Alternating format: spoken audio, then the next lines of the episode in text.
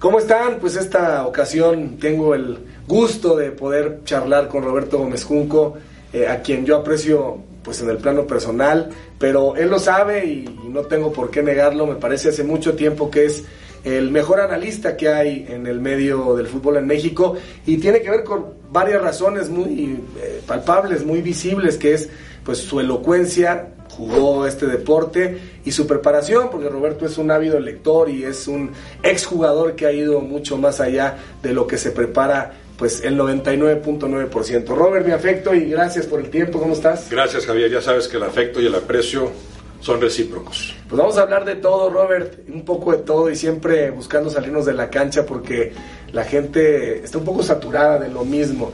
Yo te preguntaría, ¿por qué tu pasión por eh, estar más allá de lo técnico táctico? ¿Por qué comunicas? Si te aprovechaste, en el buen sentido de la palabra, de haber sido un futbolista y no dejas de de lado los temas deportivos, pero hablas de literatura, hablas de cultura, hablas de activismo.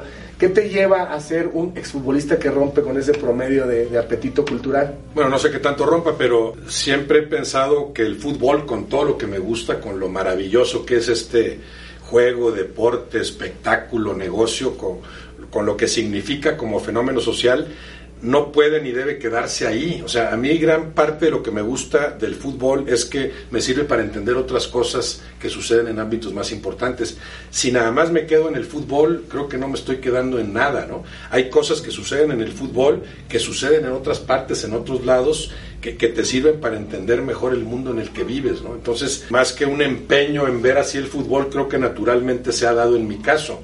Eh, disfrutas del juego dentro y fuera de la cancha, disfrutas viéndolo, pero disfrutas más en la medida de que entiendes que a partir de ahí se pueden eh, aplicar muchas otras cosas en ámbitos más importantes. Pero, por ejemplo, cuando empiezas a descubrir que tienes pasión por el fútbol, cuando eres joven y cuando vas a meterte a este negocio, yo supongo que ves claramente las diferencias con el 99.9% de los futbolistas de tu generación y de ahora, completamente, digamos, mundanos, ¿no? Y completamente seducidos por el efecto del aquí y el ahora, el fútbol. Había otro tipo de formación cultural en tu familia en relación al resto, a la mayoría pues no si lo veía o lo sentía, lo percibía de alguna forma, ¿no? Eh, el fútbol es eh, tan padre, sobre todo jugarlo, que, que, sí, muchos se quedan nada más en eso. Estás tan feliz dentro de la cancha que crees que todo el mundo está en esa cancha y nada más lo está durante eh, 90 minutos o debe estarlo, ¿no? Yo te diría que con todo lo que yo disfrutaba del fútbol, eh, por ejemplo, leer para mí, sobre todo en mi etapa de jugador, fue una necesidad, más, más que por el deseo de decir quiero aprender más cosas, era como un refugio. Las, las concentraciones, las convivencias en el fútbol son mucho más difíciles de lo que la gente cree. A mí me costaba mucho esa convivencia. Todas las semanas eh, dormir con de, compañeros de cuarto con, con determinados eh, eh, jugadores, desayunar, comer y cenar con ellos, a veces tomar el autobús y, hacer largos viajes con todo el ambiente que, que, que, implica el fútbol a ese nivel para mí la lectura se convirtió en un refugio indispensable. Yo lo he dicho y no me da vergüenza decirlo que incluso a veces yo hacía como que leía. Porque para aislarme un poco, porque yo disfrutaba del juego, pero no tanto de, de todo lo que lo rodeaba, de todo lo que había que hacer eh, diariamente, de lo, de lo, que había que hacer en cada semana para poder jugar el sábado. En ese momento la lectura es más un refugio, aunque yo leía desde antes, siempre me gustó leer, me encanta la lectura, últimamente ya es ya es como terapéutica, o sea, yo necesito leer para dormir mejor.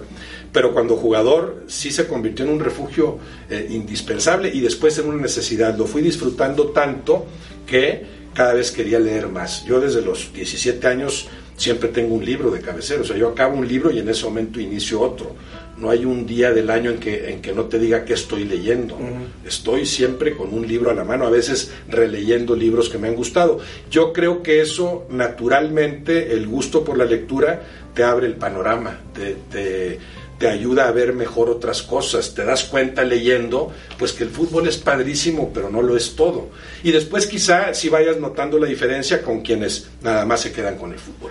Pero en tu casa se leía mucho, ¿es una imitación de tus padres? Sí, sí, sí. Mis papás leían mucho, mi mamá murió muy joven, pero sí leía mucho. Sí, el hábito de la lectura yo creo que fue inculcado por, por ellos, ¿no? En tiempos muy distintos, en tiempos en que la gente leía más o determinados sectores leían más. Sí, sí tiene que ver con, con asuntos familiares, un bisabuelo eh, poeta muy destacado en su momento y en su lugar, muy destacado en Monterrey a, principios del siglo anterior. Eh, en la familia tradicionalmente, del lado de mi papá sobre todo, existía a muy elevado nivel el gusto por el, por el bien hablar, por el y, también a veces el, afán de corregir al que se equivocaba en alguna palabra, o sea, así como que ibas, eh, creo que inevitablemente progresando.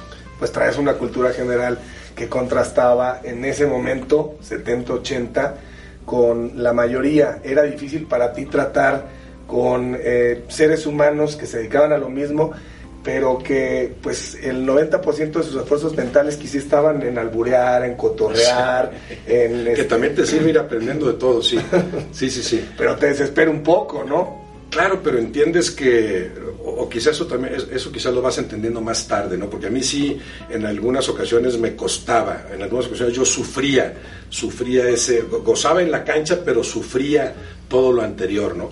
Después vas entendiendo que, que, tú puedes sacarle a cada persona provecho en distintos ámbitos. Yo puedo platicar muy a gusto con gente que nada más habla de fútbol, pero si yo quiero hablar de otras cosas, sé que a esa persona no la voy a buscar. O sé cuando estoy con esa persona que me atengo a que solo se va a hablar de fútbol. O con otras que disfruto porque sé que se va a hablar de todo menos de fútbol, ¿no? Como que vas entendiendo a aceptar a, cada persona con todo lo bueno y lo malo que tenga, con los, con, los intereses que puedes compartir y, entendiendo que hay otras cosas en las, que, en las que no puedes compartir nada con esa persona. ¿Cuántos años estuviste en primera división? 13 años, 13 años como futbolista. ¿Y coincide con tu matrimonio? La mitad, eh, yo eh, empiezo a jugar soltero, yo empiezo en el 76 y me caso en el 80 y 83. Siete años soltero, seis años casado, sí. O sea que también tuviste un primer tiempo sin compromiso y el segundo tiempo ya con Maru y con hijos ya. Al, año de que nos casamos en el 84, fui padre en abril del 84, nació Roberto, Rodrigo un año, diez meses después.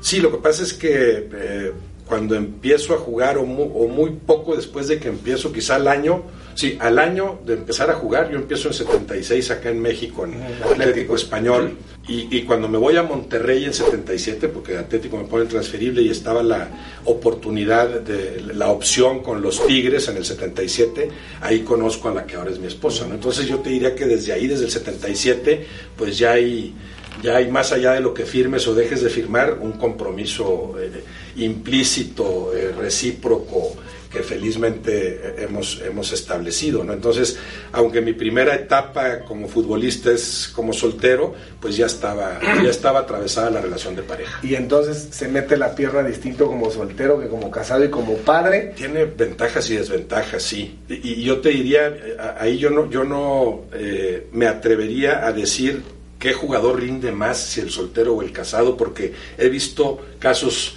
distintos, ¿no? El casado que después con los, con los niños y con todo lo que implica y el compromiso, porque pues tú sabes que eres antes y después de ser padre, ¿no? El ser padre marca en tu vida un punto importantísimo, ¿no? Entonces hay quienes al casarse les pesa todo eso, todo lo que rodea al compromiso del esposo y del padre de familia y bajan su rendimiento pero otros que como solteros llevaban una vida muy dispersa, que al casarse se asientan y rinden más. Quizás sean más estos casos, ¿no? Los de jugadores que al casarse elevan el rendimiento. Oye Roberto, ¿y el dinero que se ganaba en ese momento era un dinero equiparable al que podía tener un abogado o un egresado del TEC en ingeniería? ¿Pagaba proporcionalmente más o menos el fútbol? Pagaba más. Yo creo que desde entonces el, futbolista que destacaba sí ganaba por encima de, un buen abogado, un buen doctor, un buen lo que sea, ¿no? Pero no, no, no con las medidas actuales, por supuesto, eso se ha ido disparando, ¿no? En aquel tiempo un futbolista podía ganar muy bien como para decir, con esto que estoy ganando puedo vivir dos años sin trabajar, ¿no? Puedo retirarme y estar dos años o tres años o cinco años muy a gusto, depende de lo bien que te administres. Ahora hay futbolistas que con lo que ganan aseguran el futuro de sus nietos, ¿no? Tienes fama, tuviste fama de ser muy intenso, muy comprometido, sigue siendo en todo lo que haces, ¿no? Alguien que pone los cinco sentidos y, y que va que va al límite. O sea, era una gente, eres una gente que salía con la pelota, pero eras un jugador fuerte, no no es un jugador que se arrugaba en ninguna situación. Ah, no, no, no, no. Desde entonces digo, sí, espero nunca arrugarme, ¿verdad? No, no me arrugaba en la cancha ni, ni y creo que fuera de ella tampoco, pero no, no era mi principal virtud el ser, el ser de, de, choque, de, de, fuerza, aunque la tenía. Eh, creo que sabía jugar con la pelota. Yo creo que mucho de lo que te he contado aquí me afectó como futbolista. O sea, el hecho de que para mí el fútbol siempre ha sido muy importante, pero nunca lo acepté, ni siquiera como jugador, como no lo acepto ahora, como algo preponderante en mi vida, como lo más importante, como el todo, hizo quizá que yo no rindiera como pude haber rendido. O sea, yo sí puedo decirte que todo lo que he realizado en mi vida, de acuerdo a las distintas circunstancias que vas viviendo, de acuerdo a que cuando eres joven, pues no, no piensas igual que a los 64 años, ¿verdad? Pero todo he tratado de hacerlo lo mejor posible. Y sin embargo, como futbolista, sí me costó, creo, eh, eh, entregarme plenamente, o sea, darle al fútbol tal preferencia como yo veía que sí se, lo, sí se la daban otros, a veces en detrimento de la familia o en detrimento de otras cosas. Como para mí el fútbol era una parte muy importante, pero no la única, creo que no me entregué como debía, o sea, yo no era, yo no era muy bueno para entrenar, me costaba el entrenamiento, era para mí un sacrificio cada día de entrenamiento, yo veía que otros lo gozaban o naturalmente les salía muy bien, para mí era un requisito indispensable para poder jugar, pero ningún entrenamiento yo lo disfrutaba. Yo no disfrutaba corriendo como loco durante horas o haciendo 400 o 600 abdominales. Lo hacía como un sacrificio inevitable para irme ganando un puesto.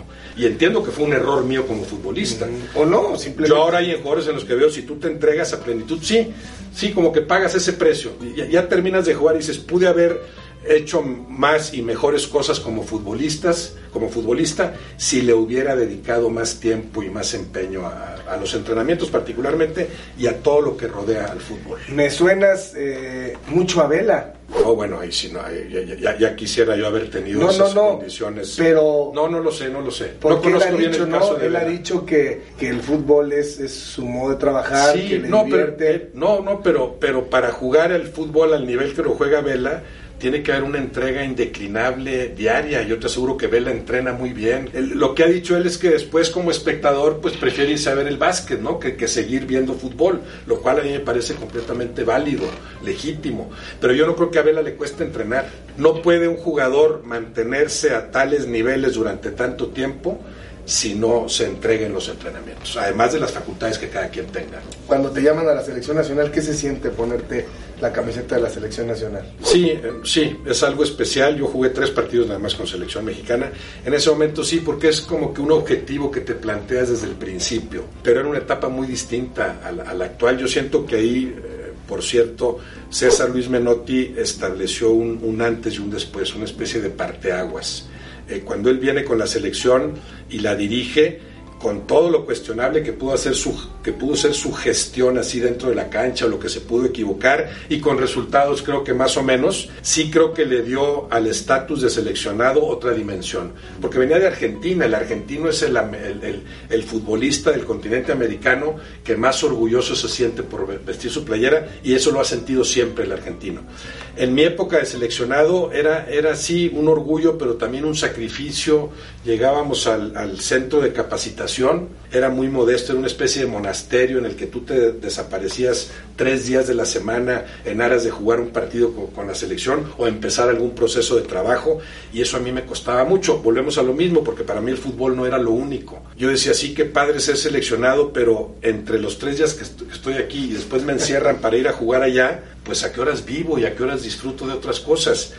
Hago mal en decirlo, pero después de tres convocatorias y de jugar tres partidos, cuando en la siguiente no aparezco, para mí representa casi un alivio, ¿no? Y entiendo que yo estaba mal a mis 24, 25 años, pero también entiendo que el estatus de, seleccionado no era entonces lo que es ahora, lo que un poco empezó a ser a partir de César Luis Menotti, ¿no? Ahora el seleccionado sí adquiere otro, otra dimensión, aunque siga, bueno, quizá ahora se haga más que antes eh, el malbaratar la playera, ¿no? A mí, a mí nunca, me, nunca me ha gustado que en cada proceso pasen por la selección 60 o 70 jugadores, cuando creo que no hay más de 30 de ese nivel. Fíjate qué historia, ¿no? Porque uno va entendiendo lo sui generis que ha sido el andar de Roberto Gómez Junco por las canchas del fútbol y lo que le ha permitido eh, hacer este tipo de reflexiones que son las que creo que tienen cautivo a tu mercado, porque tienes un target muy identificado en los medios impresos, en las redes sociales, que deberías de, de aprovechar más. Te retira, Roberto. ¿Estabas preparado para retirarte? Entiendo que sí. No, no, no, no. Pues es que si no estabas, digamos que, ¿cómo fue el retiro? Bueno, estaba ya resignado a retirarme, porque antes de retirarme hay dos años de, de franco declive, de arrastrar la cobija, de ya no tener, ya, no tener ni la potencia ni, ni, ni, ni, la velocidad, que siempre fue poca en mi caso. Yo siempre fui lento. Pero pues como si no la trabajaba, pues cómo. Exactamente, no, no, pero sí, no, no, no, no, era rápido yo, pero lo suplía quizá con otras cosas, pero después ya me costaba mantener el peso adecuado, ya no sentía la misma potencia, no sentía el mismo gusto por jugar, por lo mismo me costaba más ganarme un puesto como titular. Entonces viene el declive, ¿no? Prematuro, que tiene, eh, tiene que ver con esa falta de, empeño en lo que yo hacía, porque yo me retiro 32 años. Pero aún así, cuando eh, tú sigues jugando y dices, a ver qué equipo ahí, sigo jugando y sigo disfrutando lo, lo, lo que todavía me parece disfrutable. Cuando de repente te dicen, aquí no sigues y se cierra esta puerta y esta otra, y te das cuenta que ya no hay en dónde jugar, sí se te viene el mundo encima. Y ahí te diste cuenta que estabas casado, ¿no? Porque era bien fácil llevar un matrimonio en el que... No, casado me di cuenta desde antes no, de que me casé. Sí, pero a ver, no te ibas a la concentración y estabas por un fin de semana. Es bien fácil regresar con un, con un matrimonio joven y tener la ilusión de muchas cosas, pero ya cuando te alcanza la rutina, pues ahí ya estás casado en realidad, ¿no? Cuando ya estás todos los días. Bueno, sí, sí, sí, pero yo estaba, yo, yo, yo, yo casado estuve Estoy, casado desde el 83 y todavía jugué del 83 al 88.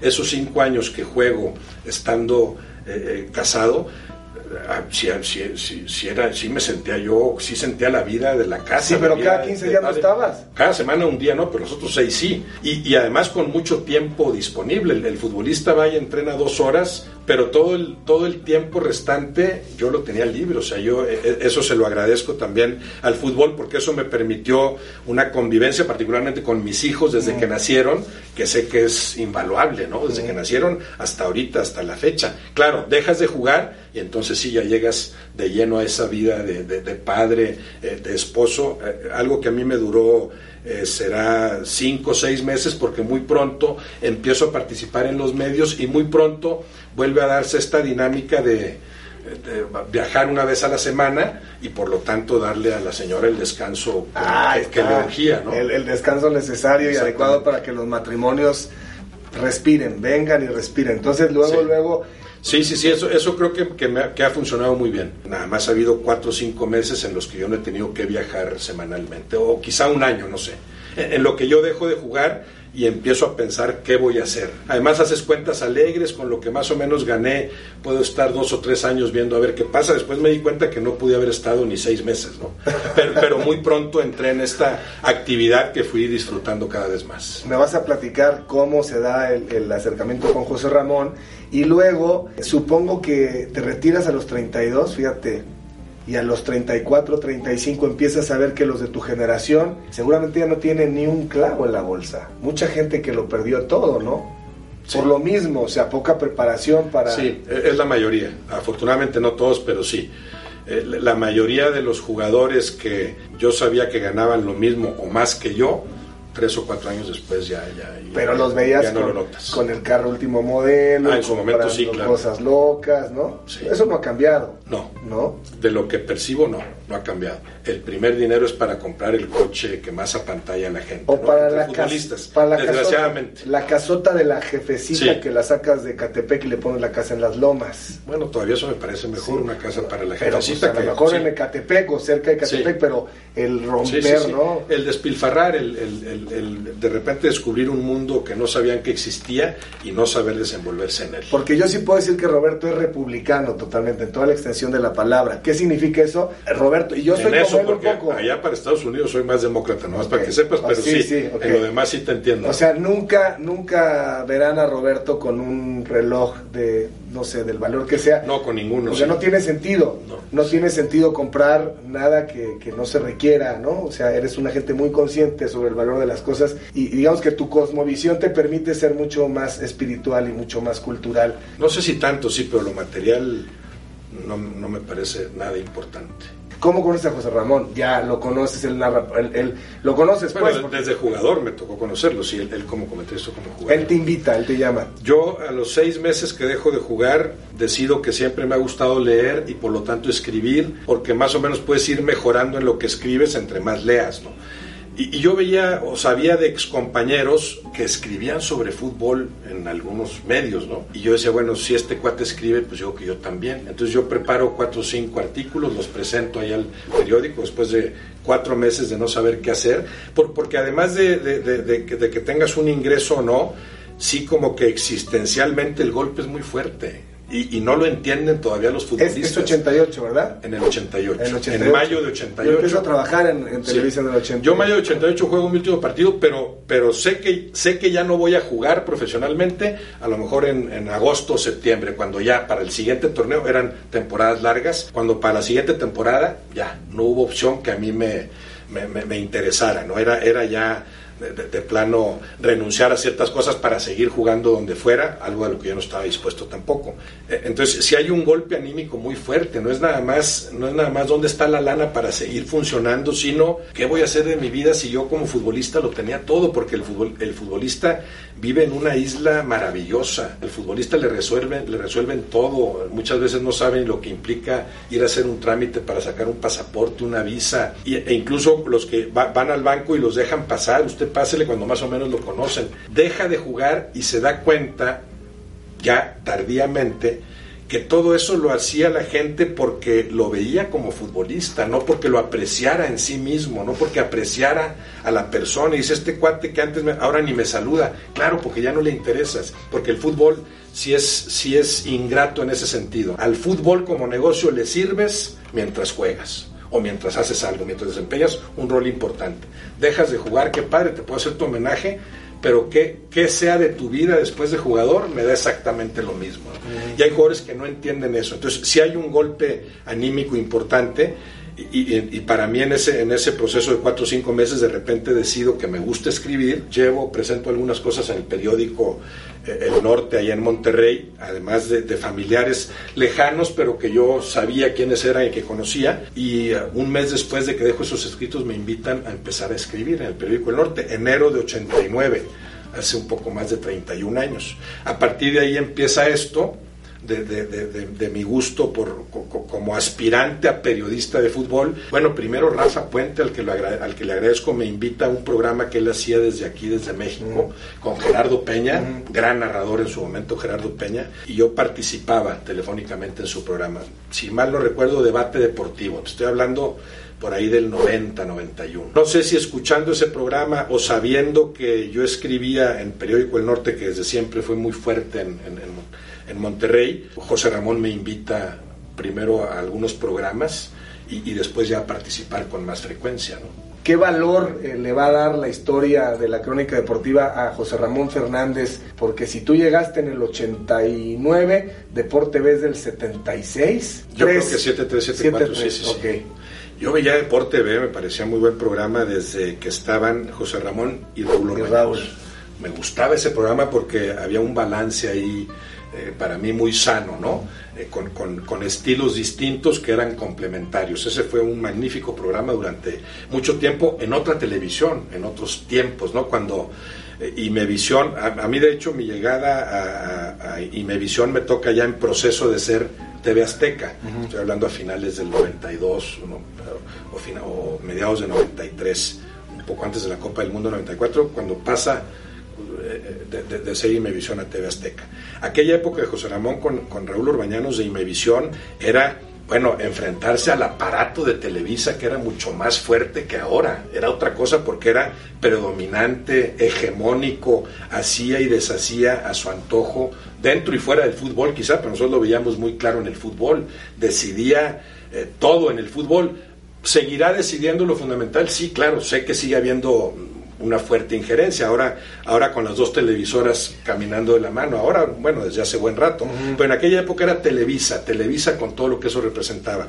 Creo que el gran mérito de José Ramón en su momento, porque él crea ese espacio en, en Imevisión, fue pelearle a ese, pelearle con, con mucho menos herramientas, porque Televisa era el 98%, a lo mejor Imevisión un 2%, pero no en deportes. Después José Ramón colaboró para que en deportes eh, la repartición del pastel televisivo fuera muy distinto, como lo ha sido desde entonces. ¿no? Entonces, ese es el, creo que el gran mérito de José Ramón, que en su momento eh, se opuso a un poder abrumador, hegemónico, extraordinario que establecía Televisa en el fútbol. Y ahí estamos hablando de eso de 73. 74, o sea, estamos hablando de que van a ser 50 años de eso, 47, 46 años. Después se va modificando todo, sale Raúl Orbañanos, eh, de hecho, yo llego a, TV Azteca, bueno, en, esa transición de Imevisión y TV Azteca, bueno, llego a Deporte B cuando después de estar, creo, si mal no recuerdo, se va a Orbañanos y mucho tiempo están José Ramón y Carlos Albert juntos. Y de repente deciden ahí que de dos va a pasar a cuatro ahí empezó también otra etapa, bueno, que tú has vivido perfectamente. Antes era mucho que con dos tenías, luego subió a cuatro, ahora hay programas en que se pueden sentar seis, ¿verdad? Eran José Ramón Albert, Francisco. José Ramón Albert y nos invitan a Francisco Javier González y a mí. Debutamos juntos, vamos a decir, en Deporte B. Francisco ya tenía tiempo ahí en TV Azteca, pero no participando en Deporte B. Se, eh, se convierte en un programa de cuatro, es una etapa que disfruté muchísimo yo. Yo te diría que de la etapa que yo viví en en TV Azteca, esa fue la que más disfruté. Se transmitía Monterrey Tigres y yo como vivía allá, pues eso me facilitaba, hacía que yo nada más tuviera que viajar a México para, para el programa de Deporte B. Y un poquito después de eso es cuando TV Azteca, para mí, comete el error de meterse también en el fútbol con todo lo que eso ha implicado, con todas las ventajas que tendrá, por supuesto, tengo uno, un voto en la federación, ya, ya, ya puedo hablar, sí, pero, pero renunciando a todo lo demás, a lo que te permitía pelearle al poderoso porque no tenías los intereses de ese poderoso, o sea, pelearle con una autoridad moral para mí mucho más fuerte. Ahí empiezan a cambiar las cosas. Eso incide en mi salida años después de TV Azteca.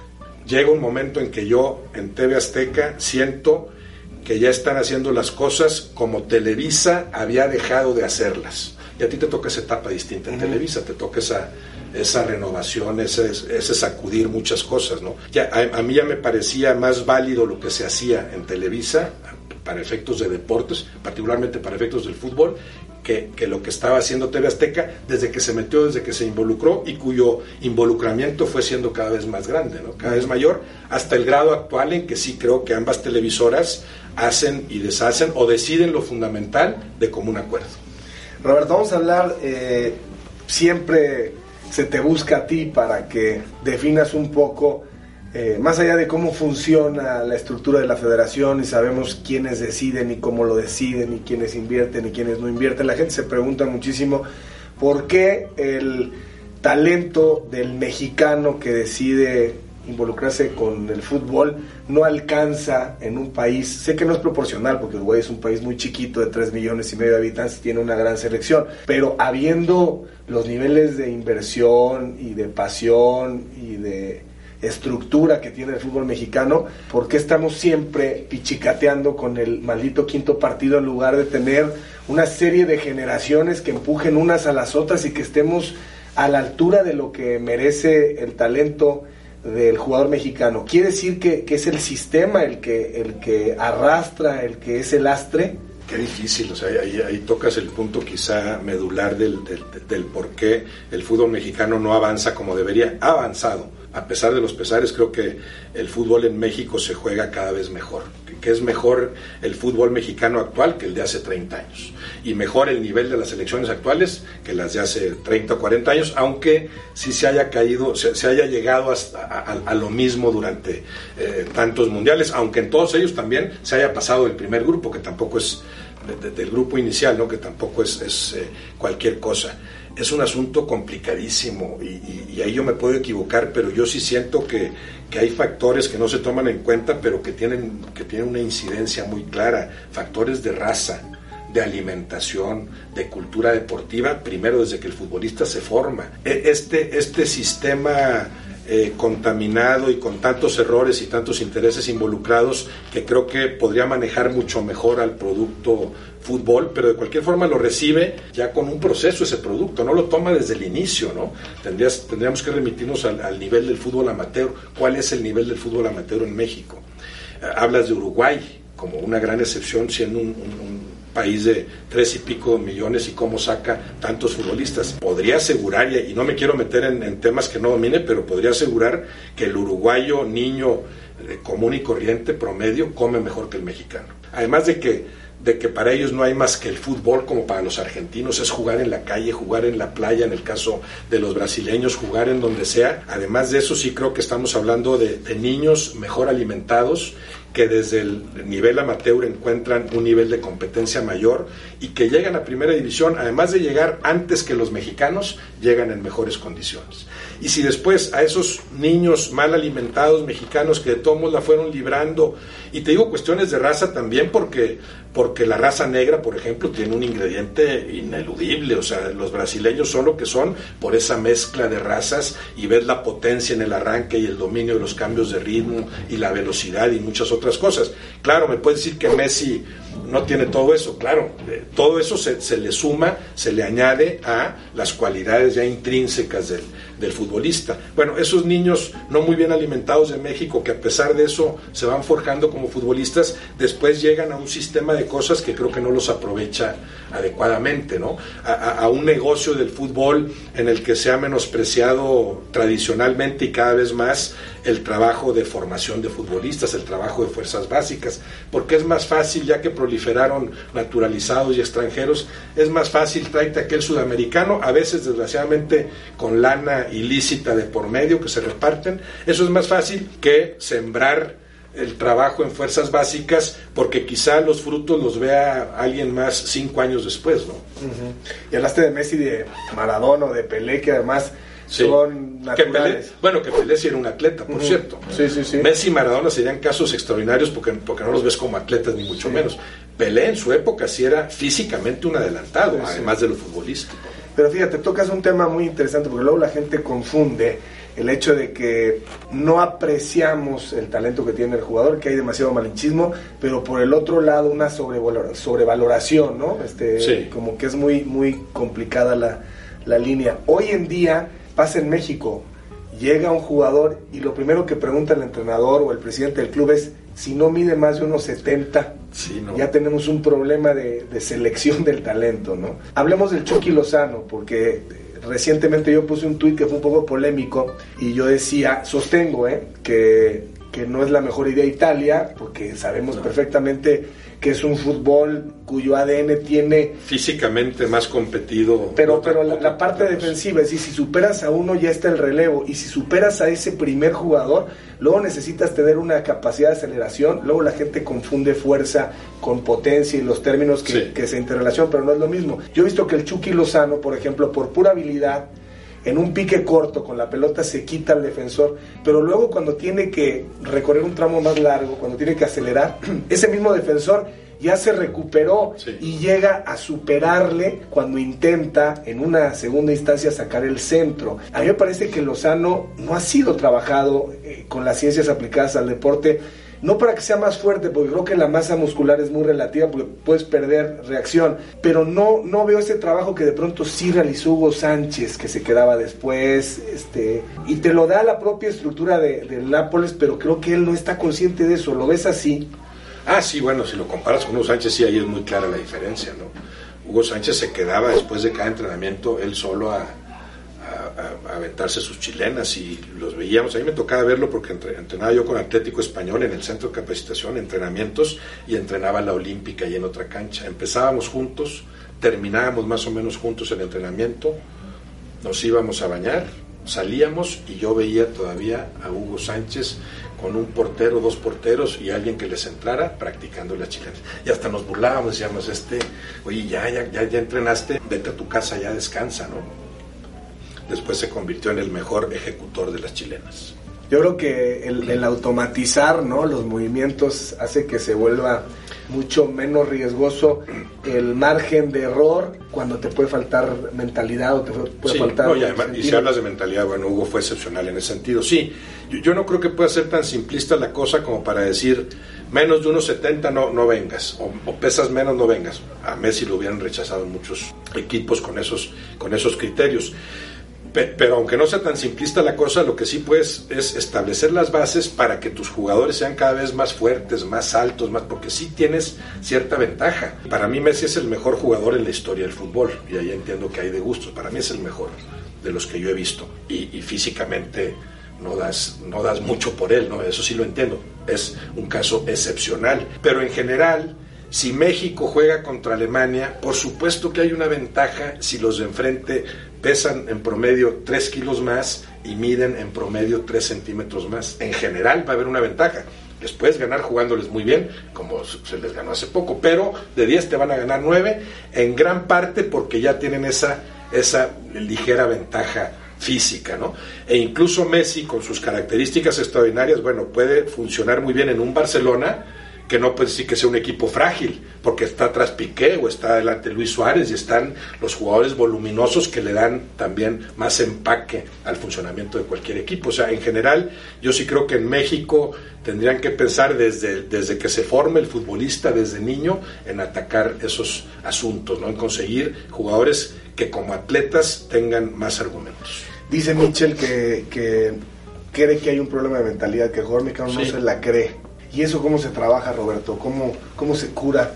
Yo, yo creo que ha crecido mucho en ese sentido el fútbol eh, mexicano. Se la creen más que antes, ¿no? Ya, ya no existen esos, los famosos ratones verdes, ¿no? Este, a los que les tiemblan las piernas al acercarse al área de los rivales. Ahora ves jugadores con personalidad como Lozano, como Carlos Vela, bueno, lo que Javier Hernández ha hecho en el fútbol de Europa o hizo en su momento me parece extraordinario considerando que, no es el jugador mejor dotado técnicamente de los últimos tiempos en el fútbol mexicano y sin embargo logró más que la mayoría, ¿no? La mentalidad de Cuauhtémoc Blanco no le puedes achacar nada, ¿no? Tanta mentalidad que hasta de gobernador terminó increíblemente y de alcalde, bueno, eso ya es eso ya porque eh, eh, aprovechó otros problemas lacerantes en, en este en este país, ¿no? Pero como jugador no podías decir tiene más mentalidad quién en el mundo que él, nadie, ¿no? O sea, estaba al nivel de cualquiera. Sí creo que ha crecido, pero para que realmente tu mentalidad pueda compararse con el de las grandes potencias, pues creo que tienes que ganar eso que las grandes potencias se han ganado y el fútbol mexicano no. O sea, en la medida que entres a ese círculo virtuoso de decir, créetela, pero después de creértela, gana algo, porque si te la crees pero sigues sin ganar, sin ganar, sin ganar, pues ya no te la crees igual, ¿no? Entonces, sí creo que es que, es un círculo virtuoso que ha faltado y que veo más difícil que se genere con las condiciones actuales, con el fútbol mexicano cada vez más alejado de Sudamérica, o sea, de, de, de lo, que implica, lo que implicaba Libertadores, Copa América, con amistosos ya más restringidos, como los europeos ya tienen sus propios, sus propios partidos en aras también de incrementar el negocio del fútbol pues cada vez el margen de maniobra se reduce. Eh, yo veo un fútbol mexicano en este momento, eh, lastimosamente, capaz de ser juzgado a cabalidad nada más cada cuatro años. Antes se va a vivir engañado. ¿Dónde está el fútbol mexicano? No sabemos hasta que venga el Mundial. Sí, sí, sí. Ahora el tope va a ser cada cuatro años. Cuando antes, claro, era el momento culminante, pero en el, en el proceso, en el, en el trayecto, podías ir midiendo en dónde estaba parado el fútbol. Y la Copa América y la Libertadores, incluso, aunque había muchos extranjeros. Yo sostengo que sí y que no van a pasar más de tres años para que el campeón de la CONCACAF sea el equipo de la MLS. Eh, la, selección de Estados Unidos no vive un buen momento. La selección de Estados Unidos, esta generación, algo pasó. Pero nada más por el tema de el sistema, orden, estructura, sí. inversión, aunque no están priorizando mucho el surgimiento de jóvenes en la MLS, está llegando mucho extranjero, da la impresión de que nuestra liga queridísima va a ser superada por la MLS desde mi punto de vista y quizá la selección, aunque más tardíamente. ¿Compartes esa...? Sí, yo, yo, la veo ya al nivel. De hecho, ha estado cerca de ganar la, la Conca Champions famosa varias veces.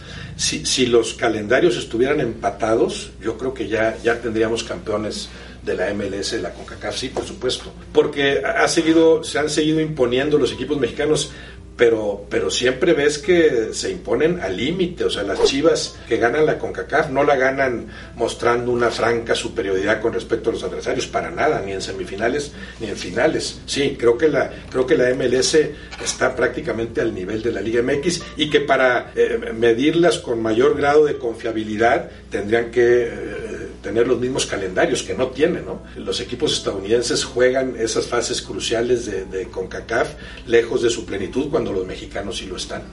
Roberto, la, la liga femenil da la impresión de que todo el mundo, por ser correcto políticamente, dice, qué padre, y que las animen y que le inviertan y que vaya la gente a los estadios, tienen el derecho. No pueden dar lo mismo porque no da el negocio lo mismo.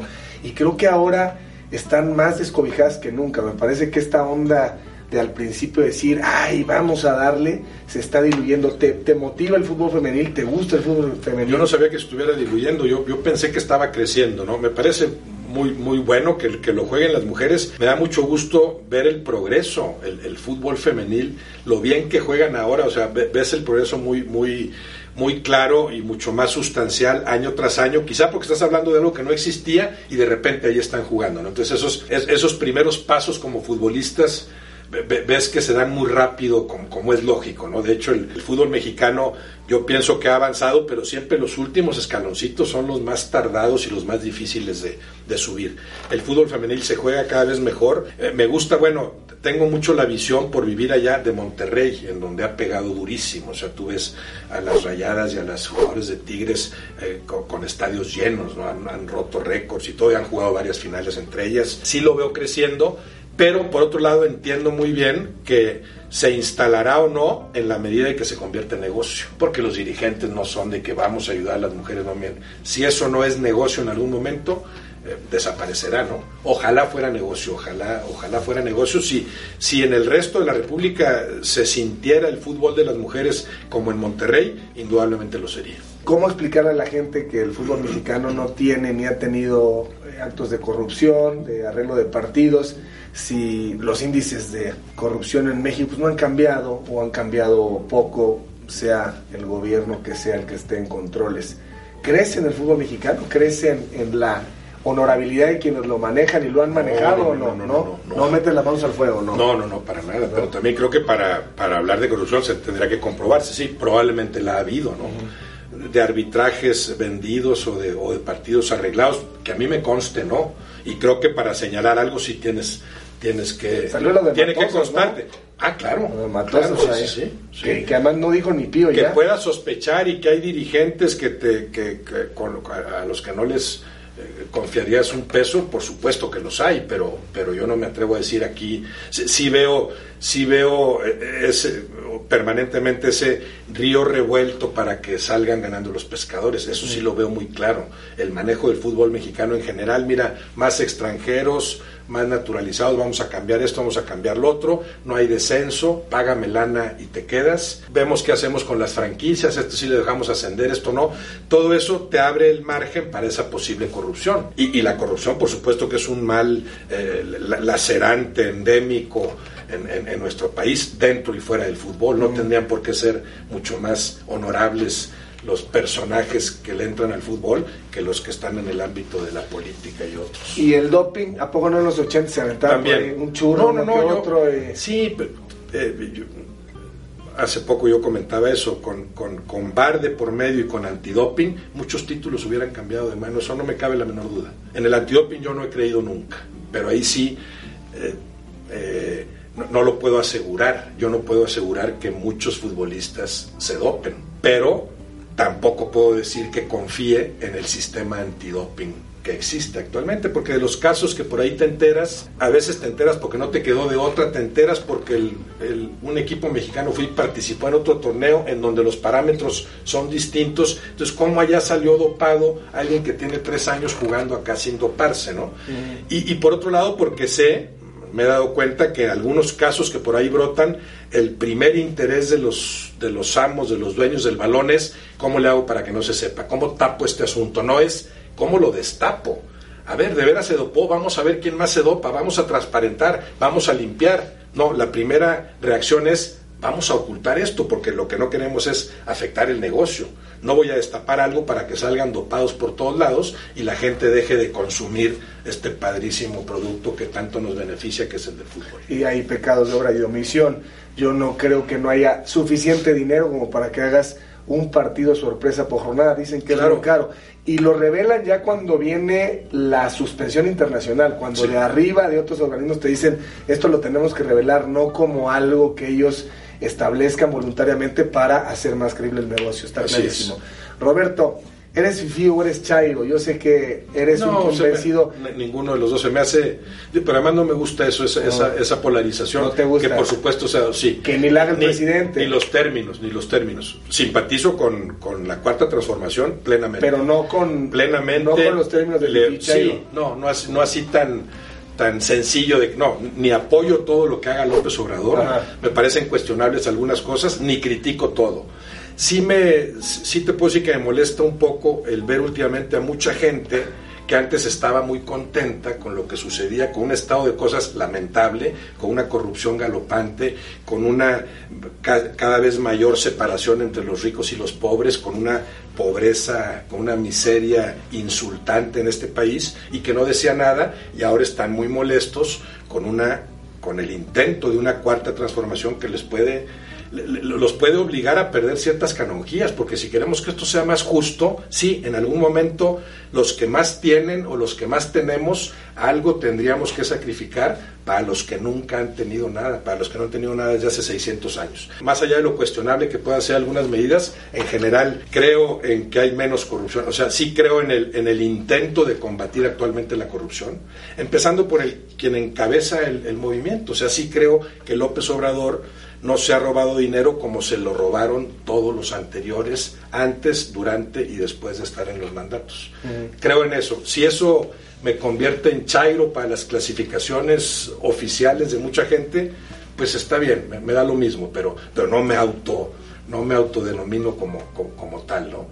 sí, sí modificaré algunas cosas, pero creo más en este intento de transformar las cosas que en todo lo que vi en mis 60 años anteriores. O sea, sigues dando el beneficio de la duda. O sea, no dejas de ver las cosas que hay que corregir. Sí. No ves un progreso, sí ves un progreso. No, y entiendo que la gente del dinero es la que a final de cuentas marca las pautas y los rumbos.